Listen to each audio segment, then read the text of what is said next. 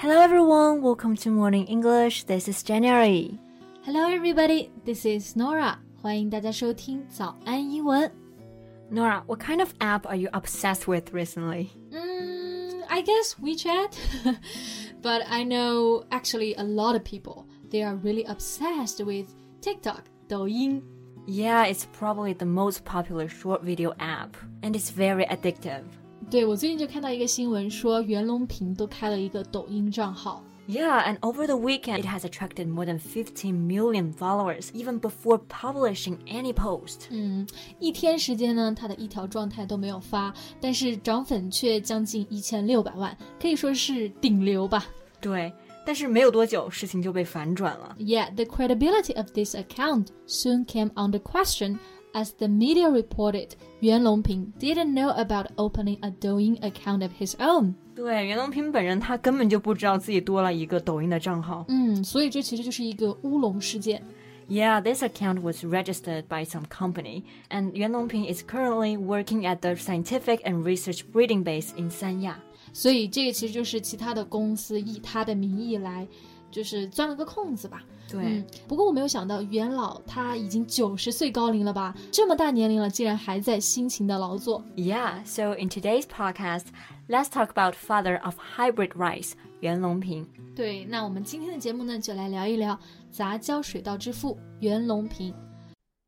在节目的开始，给大家送一个福利，今天给大家限量送出十个我们早安英文王牌会员课程的七天免费体验权限，两千多节早安英文会员课程以及每天一场的中外教直播课，通通可以无限畅听。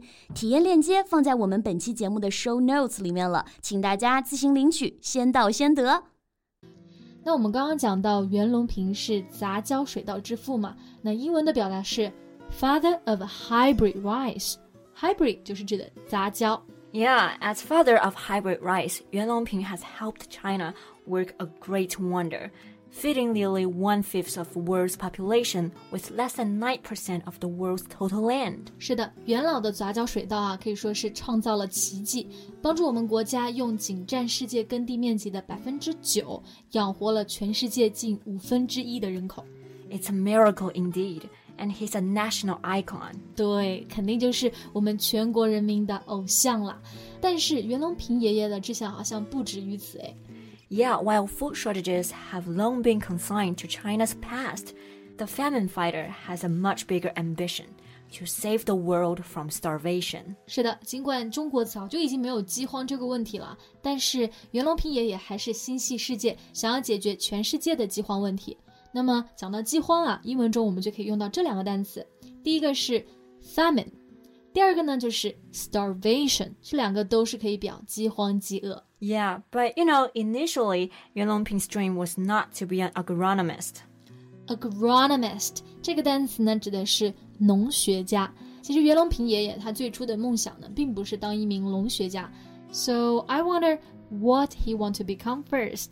A pilot. He was really close to joining the Air Force. 其实他当初差一点就考了空军。 Then what happened? Well, when he was 22, because of his great swimming skills, he almost joined the national swim team. 哇，又差点加入了国家的游泳队。So why didn't he get in? Well, because he didn't win the swimming competition. It was a really close match, though. 嗯，就是差一点就加入了，不过在比赛中还是输了，输了一点点啊。对，就 这样一来，他就与蓝天碧水都无缘了。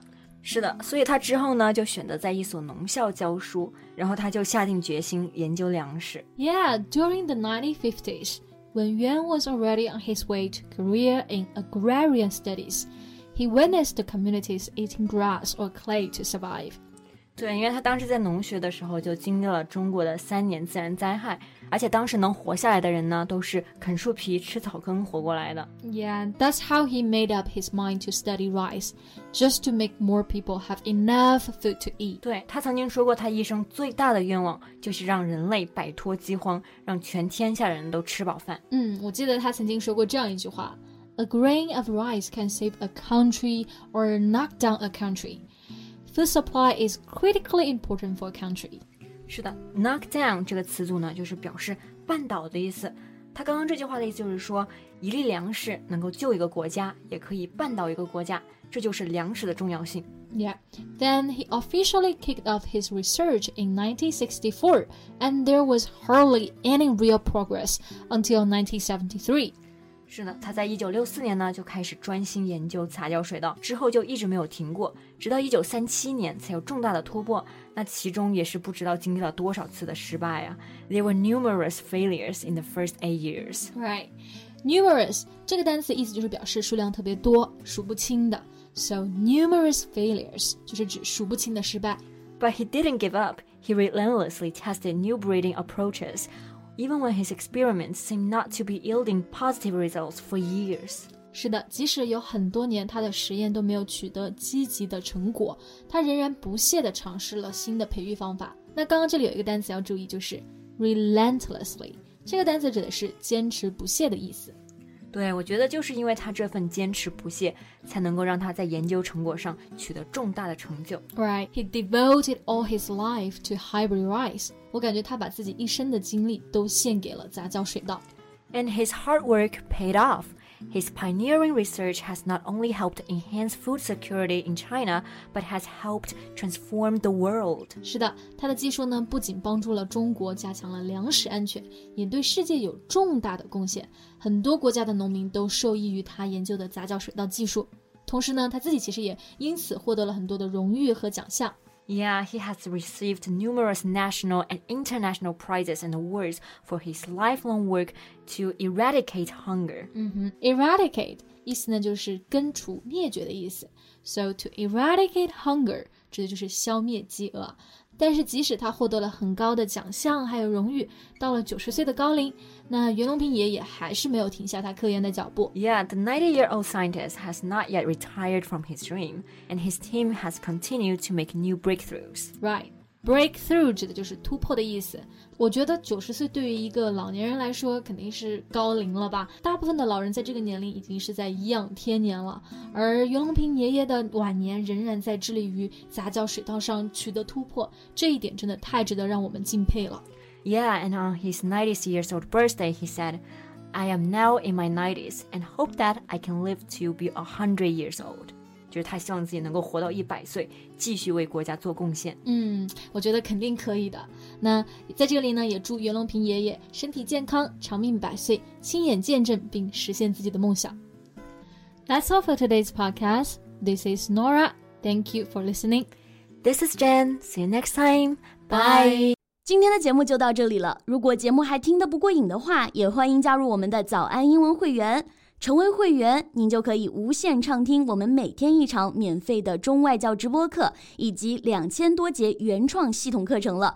今天我们限量送出十个七天免费试听权限，试听链接放在我们本期节目的 show notes 里了，请大家自行领取，先到先得。